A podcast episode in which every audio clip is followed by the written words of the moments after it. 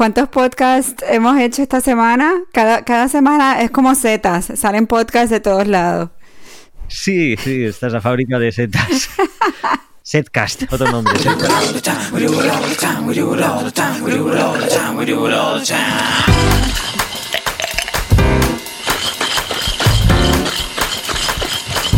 La coctelera.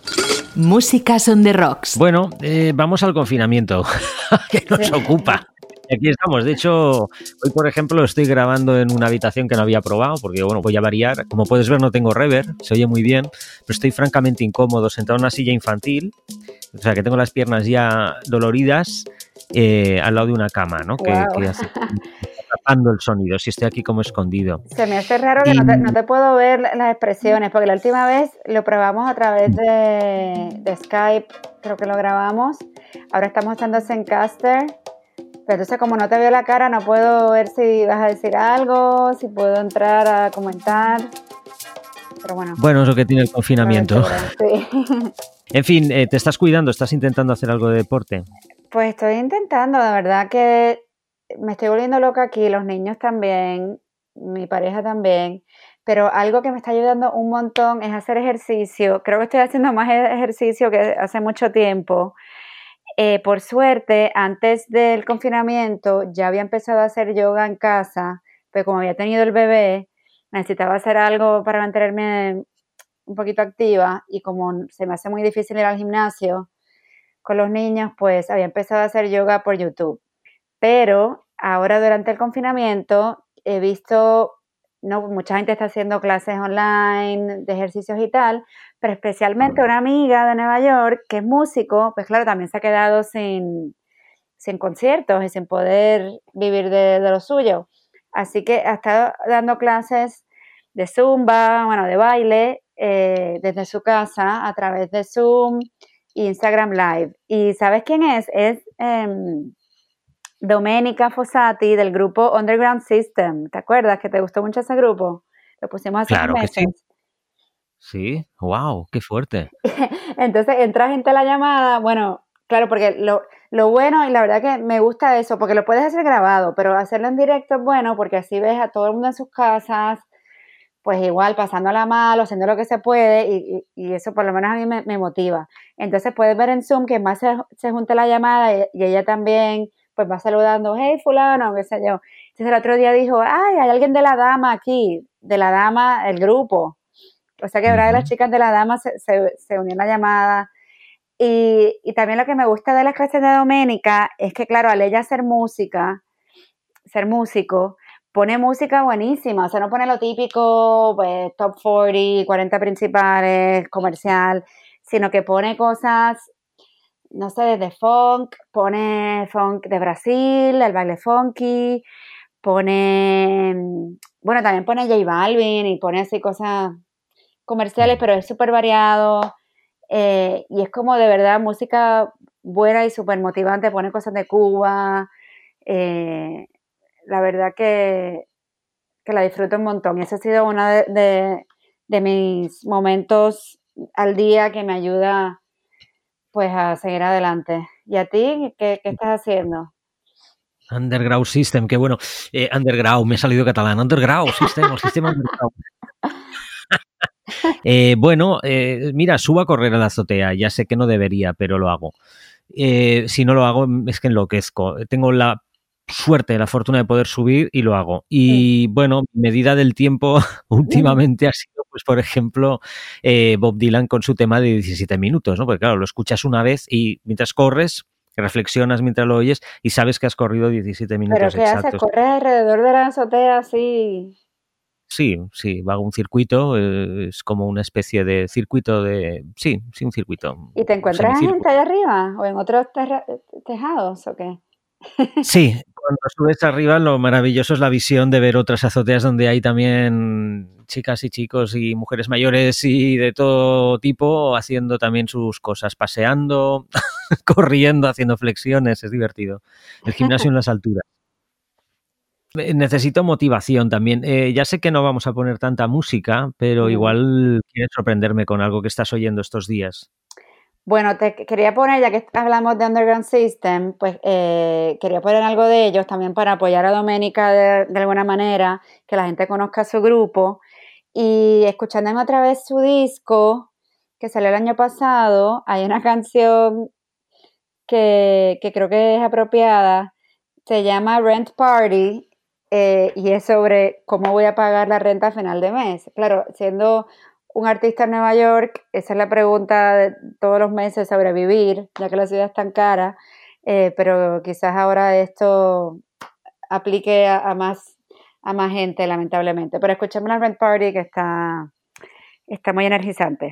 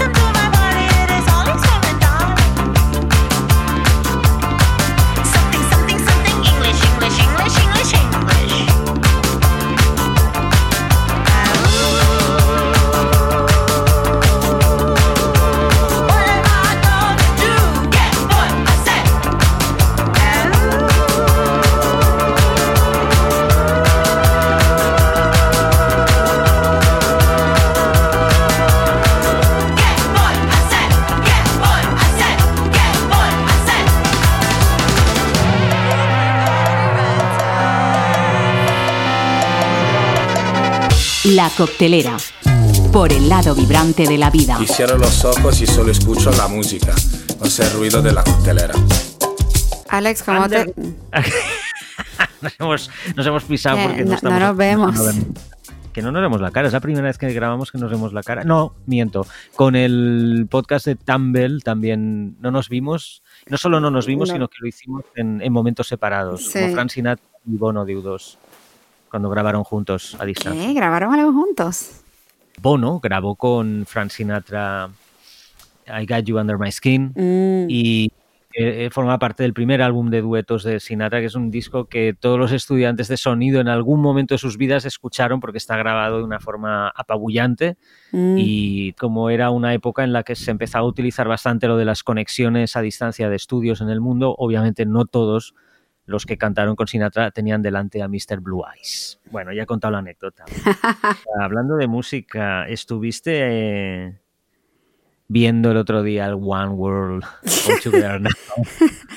Pues no, eh, lo recomendaste, me diste todos los links ese sábado, pero la verdad que me distraje, no sé qué hice y no, no acabé viendo lo que tal estuvo. Pues yo soy muy zorreras porque se los lo recomendé a todos, dando la caña y la vara, por favor, ahora todos juntos, vamos a ver esto. Claro, aquello empezaba como a las 8, pero las actuaciones gordas, los eh, cabezas de cartel, mm. em, arrancaban como a la una y pico de la noche, hora española. Mm. Y bueno, empezamos vosotros fuisteis optimista en el grupo de WhatsApp que estamos conectados, porque hubo como una persona que decía, sí, Alex, lo veremos toda la noche. Y yo pensando, qué moral. qué moral. Pero tengo otro grupo que no es tan, eh, digamos, masajeante. Y me empezaron a, echar como tejas encima, pero esto qué demonios es, tal, tal. Y bueno, al final, después de haberlo recomendado, me la aspiré, no le dije nada a nadie, me puse a ver un documental. ¿Pero a quién viste? ¿Esto que era? ¿Como Live Aid tipo coronavirus? ¿El One World? Sí. Bueno, fue una iniciativa, eh, todo el mundo que nos oye ya lo sabe, pues de conectar con grabaciones, eh, no sé si todo eran directos o había grabación, yo creo que había grabaciones también hechas, pues vía streaming de un montón de artistas desde sus casas, ¿no? Entonces, claro, lo divertido era el momento Eurovisión, que fue la hora que nos conectamos, porque eran los artistas más frikis y, y digamos un poco así alejados del, mainstream. Pero a, medida que se acercaba la hora, pues bueno, pues ya llegaba Annie Lennox, etcétera. El plato fuerte fue Rolling Stones. Es verdad que estamos muchos de acuerdo en que fue una actuación mágica porque dices, ostras, con lo difícil que es sincronizarte a distancia, lo hicieron realmente muy bien. ¿Y en directo? ¿Tú crees que sí fue así en directo? Eh, yo me lo he escuchado con auriculares y lo de los Rolling Stones tiene trampa. Eh, porque Charlie Bass hace ver que toca la batería, que queda muy cool, ¿no? Con unas maletas de viaje que afortunadamente no son Loev ni en plan pijas, aunque deben de valer un huevo, y son una suitcase y tal. Pero lo, lo oyes y realmente estás oyendo un Charles cuando él toca el sofá y dices, no, no puede ser. ¿Cómo puede ser que estés oyendo un cimbalo, un, no hay nada, entonces eh, alguna pista por ahí se cuela. ¿Ves? Es lo que no me gusta de, estas cosas con, con superestrellas y tal, que mm. siempre queda, no queda tan auténtico. Aunque algo que sí vi hace unos días, que la verdad que me dejó boquiabierta, porque era algo tan sencillo, pero sí quedó súper auténtico, es lo de Didi, Puff Daddy, Didi, el rapero, mogul del hip hop. Eh, hizo un live pero en Instagram. Entonces era un danzathon porque él siempre está bailando con sus hijos. Es esta chorrada de estar bailando en la, sala de tu casa. Entonces dijo, voy a hacer un danzathon eh, como por seis horas eh, para recaudar fondos para los empleados sanitarios en Estados Unidos y voy a llamar a mis amigos. Y claro, era todo preparado, pero si era en directo y no tenían que hacer nada los artistas. Él llamó a Jennifer López, llamó a Drake, llamó a no sé, DJ Khaled. Y era solamente saludar, hola, se reían porque jaja, estoy aquí en mi sala. Y luego bailaban un poquito. Entonces era así como muy gracioso, como bailar en tu silla o, se levantaban de la silla y bailaban un poco. Y con niños allí, con mascotas, algunos pues con sus cócteles. Y me parece algo como tan cercano. La verdad que sí creo que rompe, rompe un poco el molde que estamos acostumbrados a ver. No, ahora mucha gente dice, hay un antes y un después con los live streams. Eh, no, perdona, ahora. Son terroríficos. Son terroríficos. La inmensa mayoría del One World se oyó fatal. Lo de los Rolling Stones te lo digo porque destacó porque el sonido era distinto, pero el mismo Elton John, bueno, tocó en directo, tocó el piano, hizo lo que puede, lo que, sabe hacer y lo que puede ahora. Pero es eso que estaban tocando música. Esto como no tenían que cantar ni tocar, era literalmente saludar y estaban conectados dos minutos. Hmm. Pues eso era lo gracioso, que no te cansabas, tampoco te decepcionaba porque no cantaban pero hacían la chorrada de bailar y saludar y veías, entrabas como a la sala de todas estas superestrellas y en teoría recaudaban fondos.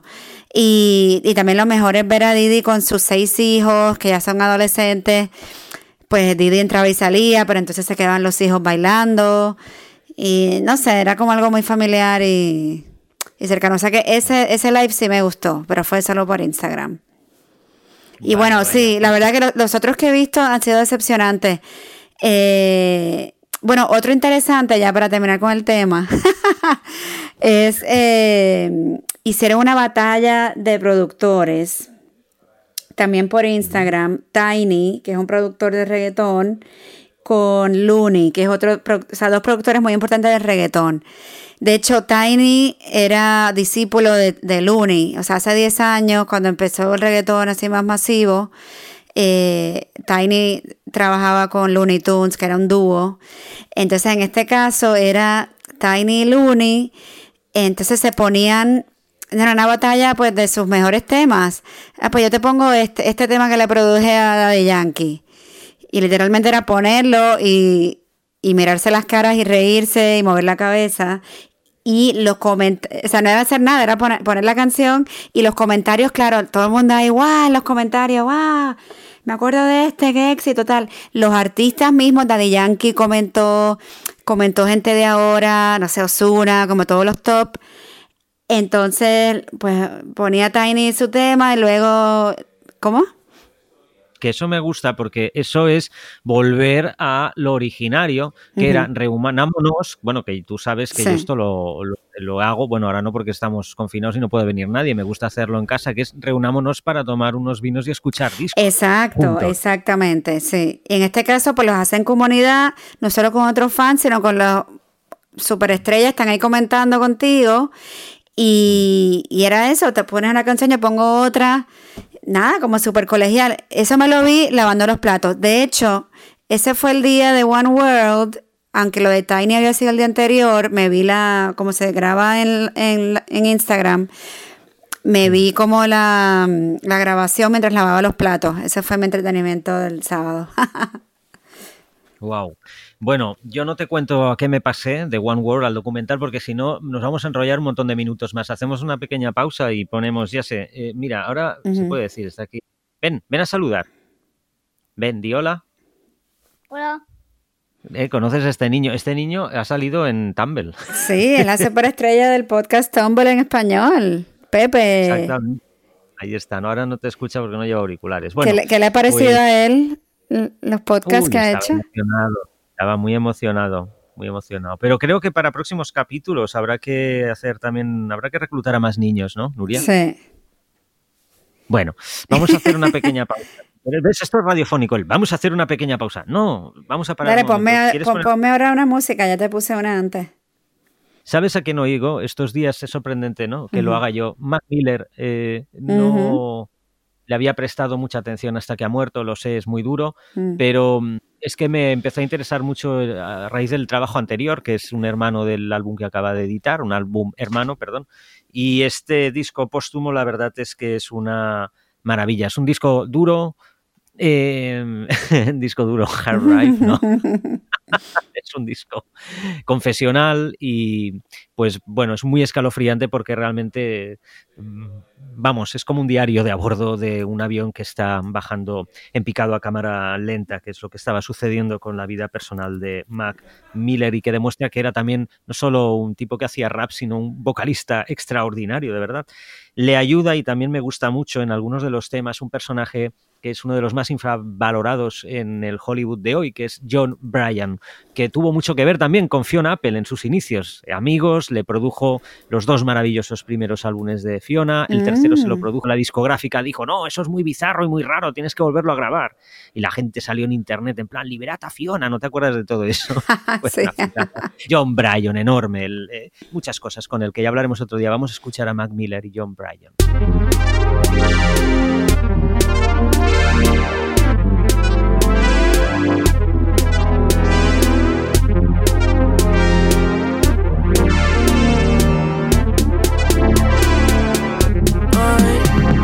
So close I can taste it.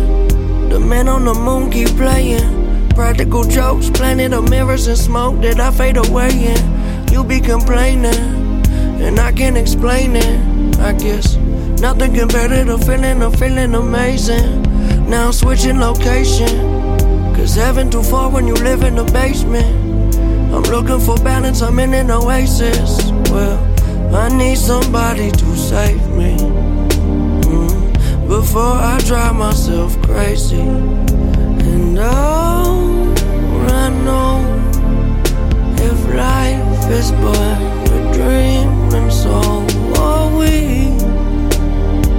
Show me something, show me something, show me something, and oh,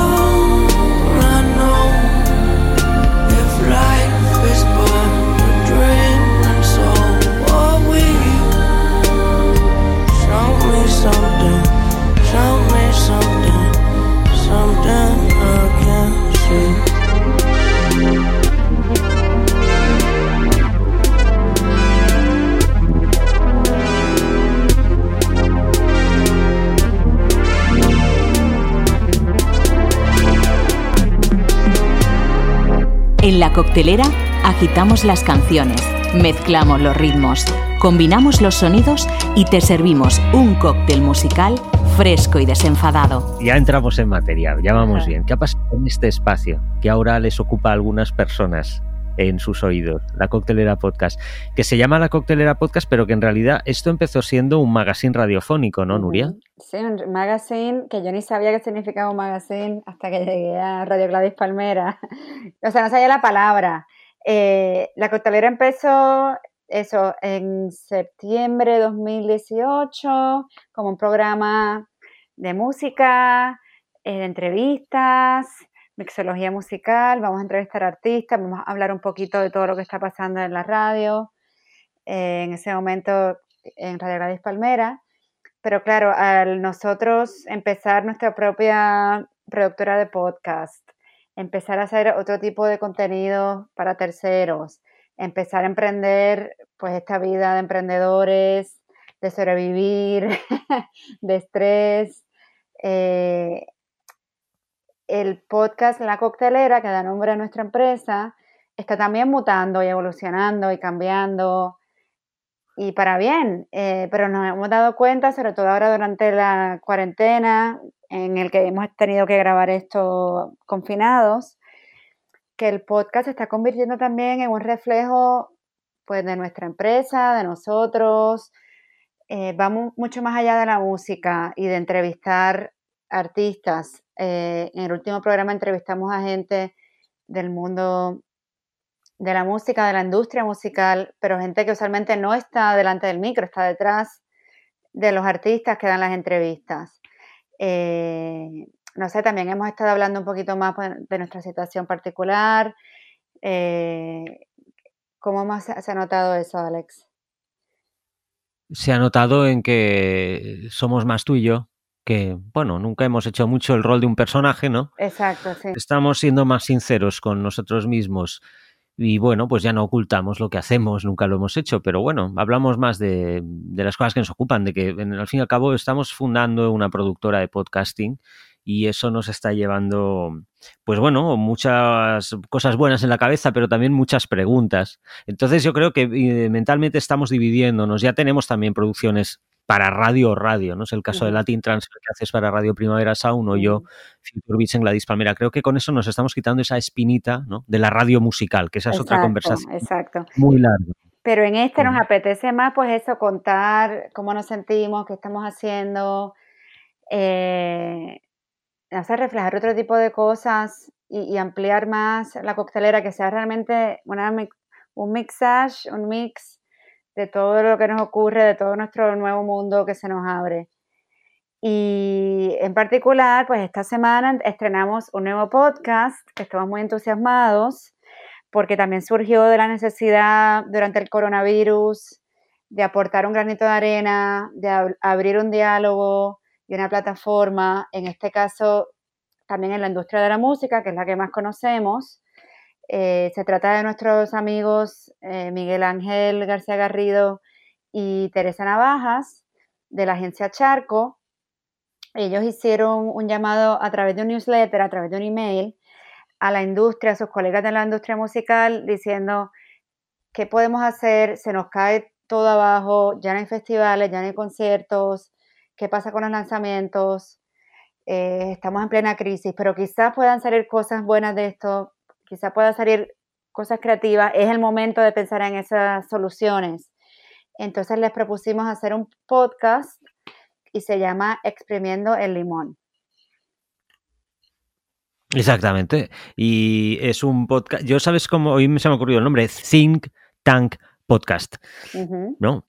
Una unidad de pensamiento y, acción es, no es solo un lugar para la reflexión, yo creo que debe ser también la chispa para emprender algo nuevo. Es un momento de cambio, evidentemente, hay un antes y habrá un después, no sabemos cómo será, pero es un momento de cambio, de, bueno, hundimiento para muchas oportunidades, pero quizás también para el principio de otras, y de eso se trata, de converger eh, pues toda clase de voces ahí de, la industria musical, que es muy amplia, obviamente, y bueno, escuchar y dar un margen también a la reflexión y conclusiones. La verdad es que Miguel y Teresa lo han hecho muy bien, ¿eh?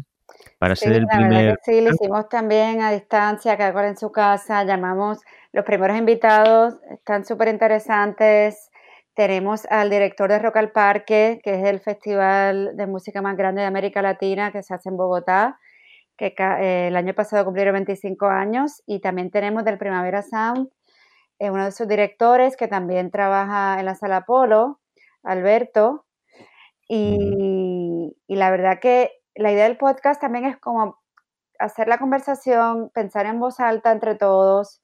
Y es una conversación que sigue evolucionando, o sea, no hay respuestas inmediatas, obviamente. O sea, que cada dos semanas en Exprimiendo el Limón, eh, Teresa y Miguel tendrán a diferentes invitados que solo ellos pueden tener porque ellos conocen a todo el mundo, desde los managers, pues esos festivales, salas de conciertos, hasta los técnicos. Y la idea es darle voz a todos los sectores dentro de la industria y pensar en voz alta, entablar esas conversaciones y seguro saldrán cosas. Ya ha salido con este podcast, así que está bueno. Sí, es toda una aventura, desde luego.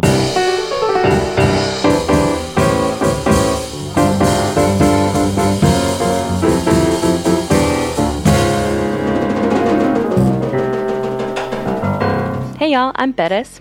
And I'm Beto, and we're two Latinx friends with wildly different music tastes. We're the hosts of Radio Menea, a podcast where we bring you music from the Latinx artists that we love. Whether you're looking for a nuanced take on the latest Bad Bunny album or a historic dive into underrated genres like Dominican Dembo, you can check out our show for a bilingual journey through the Latinx music that's the soundtrack to our lives, and maybe yours too. Find us wherever you listen to podcasts. That's Radio M E N E A.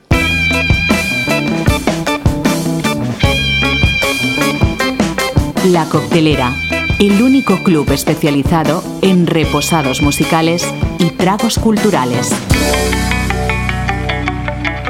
Una de las cosas que más me gusta de estos días, de estar encerrados sin podernos mover, es que no te queda más remedio que, bueno, hacer cosas para las que no tenías antes tiempo. Eso está bien, ¿no? Como por ejemplo, pues recuperar a las revistas de música se les saca más partido, te las lees enteras verdaderamente, ¿no? Hasta casi mm. los anuncios. Y, incluso aprovechas libros que habías dejado medio leer o que no. Y a mí hay una cosa que me encanta, que es dejarme llevar muchas veces, porque tú sabes que, bueno, la música es tan importante en nuestra vida que me paso el día hablando de música, pero cuando me has dicho ponme alguna cosa, digo, esas que pongo, porque sinceramente, Nuria, estoy escuchando muchas cosas de muchas épocas, aparte de las novedades. Por ejemplo, el otro día leía Tú fíjate, sobre Iggy Pop eh, y David Bowie, que fueron súper amigos. David Bowie le produjo dos discos espectaculares en el año 77 a Iggy Pop, que son los mejores de su carrera. Y eso ahora se reedita, por eso lo publican, obviamente, porque ahora hay reediciones de lujo, etcétera. Pero ahí quiero ir. Él eh, fueron a grabar al Chateau Hérouville, que no te sonará ahora de nada, que era un castillo, obviamente ya lo dice la palabra, un chateau de los muchísimos que hay en Francia, que está como a unos 20, 30 minutos de París y donde en ese castillo que fue comprado por un músico francés que hizo algunas bandas sonoras y que sabía un montón de técnica, de sonido y tal, eh, se puso de moda en los 70, porque a los americanos esto de, y a los ingleses, a las estrellas, esto de ir a un castillo francés a grabar se les hacía como muy exótico. Hmm. Y por allí pasaron, pues no solo Iggy Pop y David Bowie, sino eh, Pink Floyd en el 72, eh, bueno, Elton John le encantaba, le chiflaba tanto que uno de los álbumes eh, de aquella época en la que triunfaba tanto le llamó Honky Chateau, ¿no? Por el, por el castillo. De la lectura de Iggy Pop y David Bowie me fue a internet, entonces busco vídeos y imágenes. O sea que te puedes ir en tus viajes aún más profundos que antes. Me he vuelto a pasear por Los Ángeles con el Google Street View. ¿De verdad? Te lo prometo. Wow, ¿y qué buscaste? Pues eh, quiero conocer bien la zona de Topanga. Topanga Canyon. sí, sí, eh, porque bueno, allí cerca está Calabasas, muy relacionado a algunos álbumes de folk de una época muy concreta. Y bueno, y ya sé que Laurel Canyon es como más famoso y más eh, retratado ¿no? en, en la historia romántica del pop rock, pero aquel también tenía residentes ilustres y sigue siendo un lugar muy bohemio al parecer y ya me he informado mucho. Y me, mira, creo que es una de las zonas que si fuera a vivir esa creo que me gusta. Oye, pues yo te quería poner algo de California, no sé si ellos son de, no sé de qué parte son, Chicano Batman, hablando de novedades. Porque hay artistas que siguen sacando sus discos, sus singles, o sea, aunque no puedan irse de gira. Mira, los propios Chicano Batman iban a estar en Coachella, iban a hacer una super gira de primavera. Nada, pero el disco sigue adelante eh, y ellos siguen teniendo esa vibra tan chill de California, tan positiva, aunque siempre reivindican su identidad y algo de política, pero lo nuevo de ellos está, está muy bueno para estos días también. ¿Y nos lo vas a poner ahora? Sí. Venga. The skyscrapers are tall. What you gonna do when they fall? Now I'm heading for the hills. All this trouble ain't worth the thrill. Trouble ain't worth the thrill.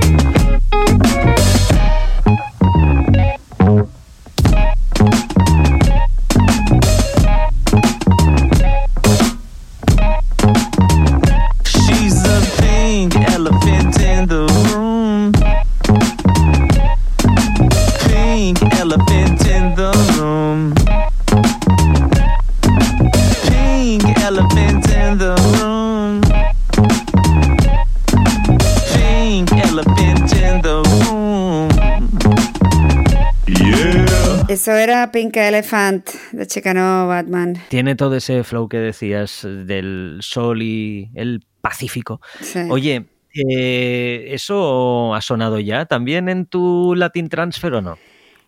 Bueno, el último programa que se llama Cuarentena Bobs, que es como un hit parade de mi cuarentena particular, eh, puse un tema Chicano Batman, pero fue el primer single de este nuevo disco que están sacando que se llama Invisible People. Así que no, Pink Elephant no estaba ahí. Pero sí, chequense Latin Transfer este mes. Tengo lo nuevo de Lido Pimienta, de Empress Off, de Javier Amena, de Chucky 73, un montón de música nueva y de hecho el, el- el programa está dedicado a ellos, a los artistas que siguen sacando singles, discos y como siempre hay mucho bailoteo. Hay también una sección electrodance. De hecho, puse un tema de Rubio. ¿Te acuerdas Rubio, el artista de Chile que conocimos en el Primavera Pro? Sí, sí, sí, sí, sí. El verdad. nuevo EP Uf, está maravilloso. Ese que puso un tema de ella también. Guau. Así que- Eh, ¿habrá- ¿Es el programa que abres con Angélica García o no? Exactamente, sí.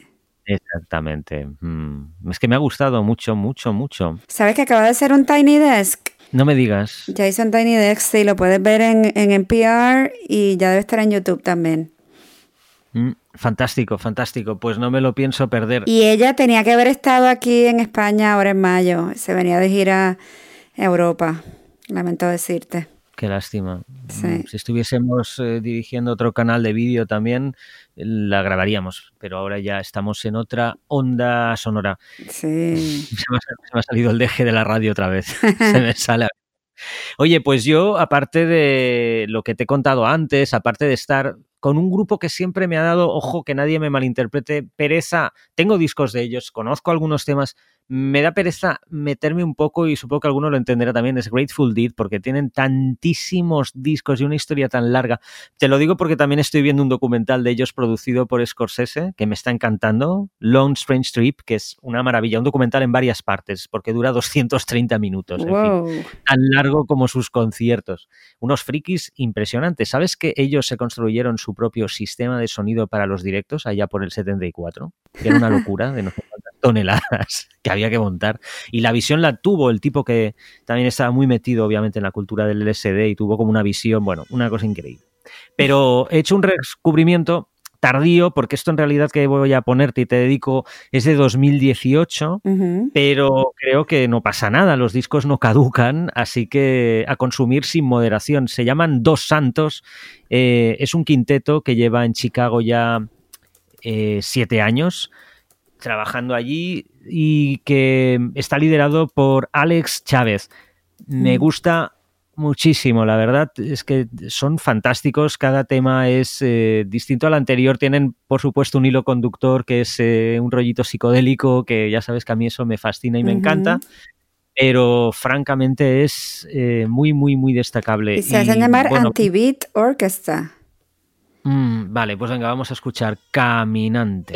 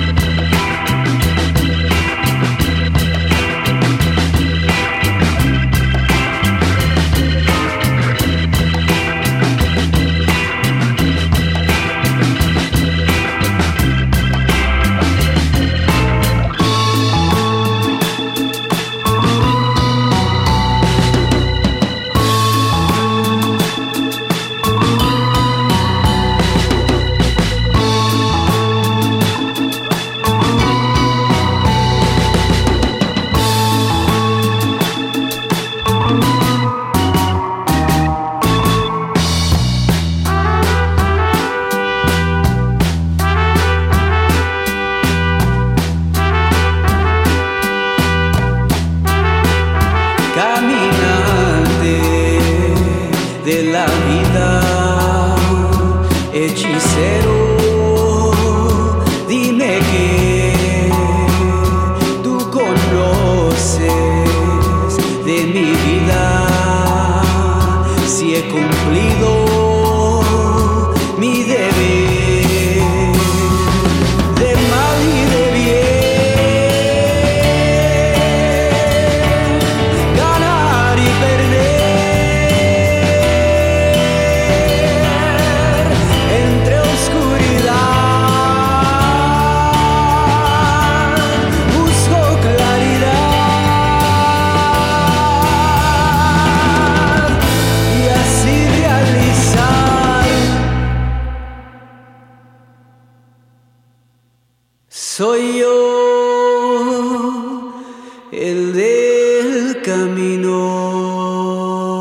Detrás de la barra de la coctelera, nuestros mixtenders Nuria Net y Alex García preparan combinados musicales, agitados pero no mezclados. Qué bueno, Dos Santos. Qué bueno seguir descubriendo música nueva contigo en este programa.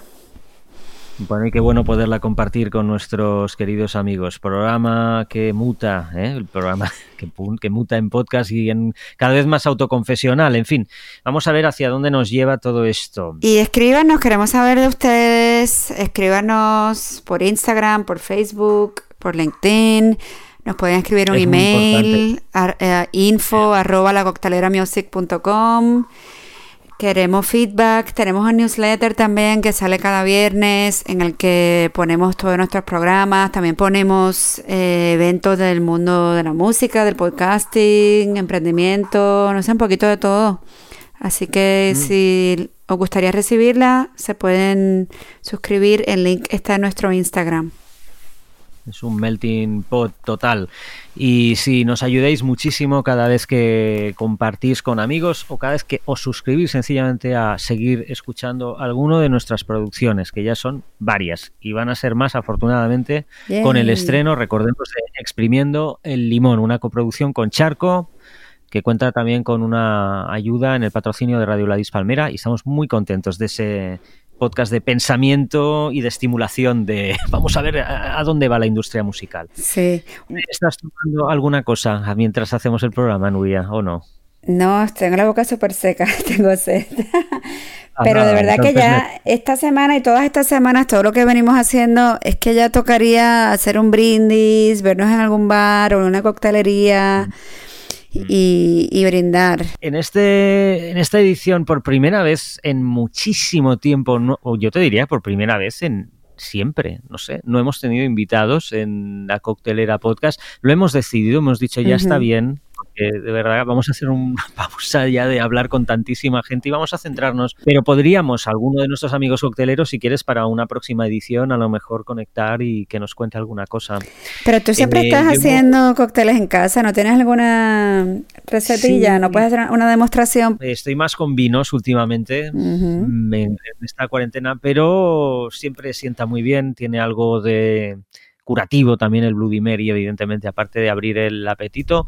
Y esto, el tema de las medidas del Bloody Mary es, es como tocar blues, ¿sabes? Es una cuestión de feeling, es un tema de pulsión y de sentimiento y de vida personal, porque claro, hay a quien le gusta que la cosa realmente pique y rasque y hay quien prefiere algo mucho más atomatado, por decirlo de alguna forma, ¿no? Sabes que fácil, todo el mundo sabe que eso se hace con jugo de tomate, tiene que ser el mejor de los posibles, algo de jugo de limón natural, por favor, no se os ocurra comprar esas aberraciones que Ay, venden, ¿no? El juguito de limón se lo hace uno en casa siempre. Ni eso, ni, el ajo que ya viene machacado en potes. No, Tampoco. nada, todo natural, todo Recién natural. hecho. Que sea bueno a vuestra elección, pero siempre buenos licores eh, garantizan que los cócteles sienten mejor. Incluso el hielo es muy importante. Fíjate, te recomiendo que lo hagas con agua mineral y no con agua del grifo. Lo agradecerás. Hmm. También interviene aquí la pimienta, el tabasco, eh, la salsa perry o Worcester Wow. y al de apio sí que lo ha pronunciado mal. Habrá alguno que se está riendo en plan, mira, se las pronunciar el nombre de la salsa. Worcester, ¿no? Y- Bueno, yo ni sé pues- decirlo tampoco. Sí, y bueno, lo que puedo recordar es eh, un lugar que me encanta también en el mundo, que es eh, la Place Vendôme de París, Mm. donde estaba el Harry's New York Bar. Y allí trabajaba en el año 1921 eh, el barman Fernand Petitot, que en teoría es el autor del Bloody Mary. Ah, sí, ya Si sabía que venía tiene- de París. Wow. Como muchas, como los niños. Así que si alguien tiene algo interesante que decir al respecto, que lo añada, por favor, o que lo cuente o que lo niegue. Y nada, pues decirte, perdona porque hoy no he dicho la palabra mágica solo una vez, eh, me he dado cuenta de cuánto amo a Bob Dylan con, con esta publicación de esa elegía de 17 minutos. Y tú lo sabes porque lo viviste en directo. Te envié un mensaje escrito en mayúsculas, yo nunca escribo en mayúsculas y te conté varias cosas en audio, ¿no? Pero ha sido tan... Pero después sacó otro tema, o sea, ha sacado dos temas en la cuarentena. Sí, yo creo que habrá un álbum, vamos a cruzar los dedos, sí. ¿Y cuál fue el segundo Y- que sacó? El primero, el segundo es más eh, inspirado en Walt Whitman, eh, I Contain Multitudes, que es una frase sacada de un poema de Walt Whitman, eh, canto a mí mismo, y también trufado de referencias miles. Pero el primero me parece especialmente contundente, el de 17 minutos, no por la duración, sino ya te lo conté también y lo cuento ahora y lo sabéis si os metéis a leer un poco al respecto, os ha escrito mucho. De hecho, ha sido su primer alucina, su primer número uno en toda su carrera. Me no puedo parece brutal. Sí, sí, Like a Rolling Stone estuvo en el 2. Solo fue lo- y eso me ha llevado a que voy a volver a ver, por enésima vez quizás, o quinceava vez, no lo sé, la película JFK de Oliver Stone. ¿Sabes que nunca la he Yo visto? también soy un, soy un fanático de JFK, no de la película, del personaje. Mm, Igual que Dylan. Dylan también está muy obsesionado con la figura de Kennedy y bueno. ¿Y por qué? Exacto. Tenés que decirnos por qué estás obsesionada. Yo, Sí, con JFK. Bueno, la, la historia es una tragedia bestial, plagada también de contradicciones, ¿no? O sea, no quiero decir que fuera un personaje y un presidente impecable, pero sí representaba como el, el- el principio de una nueva era, ¿no? Realmente sí era alguien muy eh, poco común en la política americana en ese momento, ya lo sabemos. El final es trágico, es misterioso, es enigmático, es eh, una convulsión como nunca se había visto, porque nosotros hemos tenido nuestro 11S, que fue, claro, obviamente una cosa tremenda, o estamos viviendo esto ahora, pero, o hemos vivido el- el- los atentados ¿no? del terrorismo islámico, pero eh, aquello, un magnicidio casi en directo, narrado por la radio, filmado ¿no? también en, en- en cine por Zapruder. No sé, fue algo único que dejó en estado de shock a todo el país y, y yo creo que ese fue el verdadero inicio de lo que supusieron los 60. Ujú. El verdadero despertar del espíritu de los años 60 fue el, el magnicidio de Dallas y bueno, su figura siempre me ha parecido muy controvertida, ya lo digo, y me parece un personaje eh, muy carismático y, y todo lo que representa el antes y el después de Kennedy Bueno, pues, me parece sí, lo- además una época Los 60 a ti te, te fascinan, ¿no? Bueno, como a mucha gente, a mí también. como a mucha Sí. gente y claro, faltaba que a Dylan también le pareciera lo mismo y sobre todo Oliver Stone, que para mí es su película más ambiciosa y más perfecta. Pero cuando Soy de mataron a JFK, ¿ya Bob Dylan era Bob Dylan y todo o era un desconocido? Bob Dylan era Bob Dylan, lo era. Este tema de 17 minutos que dice Bob Dylan sobre JFK, dame una un take, takeaway. resúmemelo en 20 segundos, ¿no? Pues, eh, uff, no me hagas esto. Mm, a ver, no habla tanto de JFK como de eh, el fin del sueño americano. De eso va realmente, Ok. ¿sabes?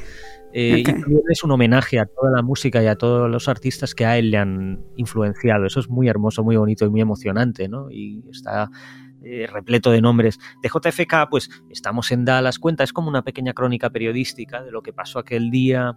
Después, en algún momento, tiene la, la- la- grandeza de, de- de- adoptar la, figura de la primera persona, ¿no? De me deslizo en mi negra limusina, puedes oírme, reina del ácido, mezcla, ves un elemento de los Who con aquello.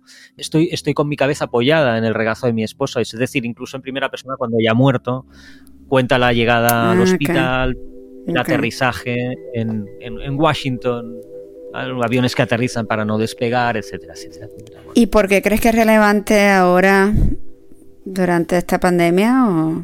Porque me ha dado la sensación de que mucha gente se ha sentado y ha escuchado muy atentamente.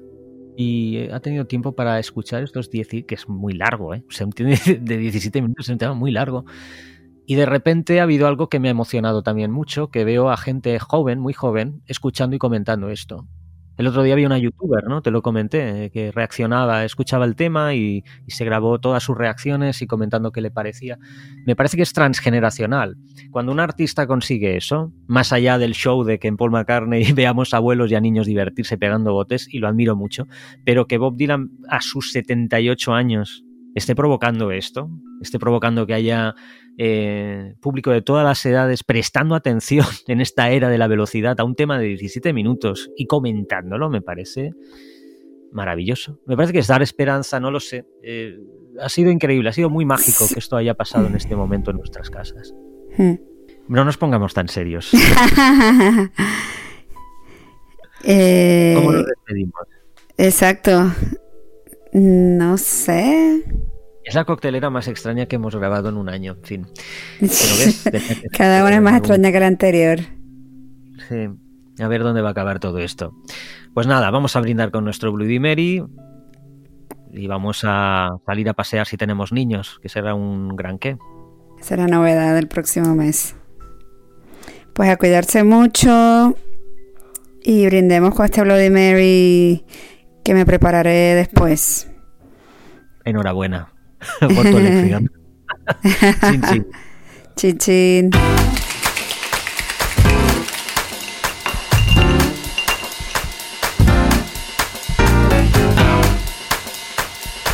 La coctelera. Una producción de la Coctelera Music.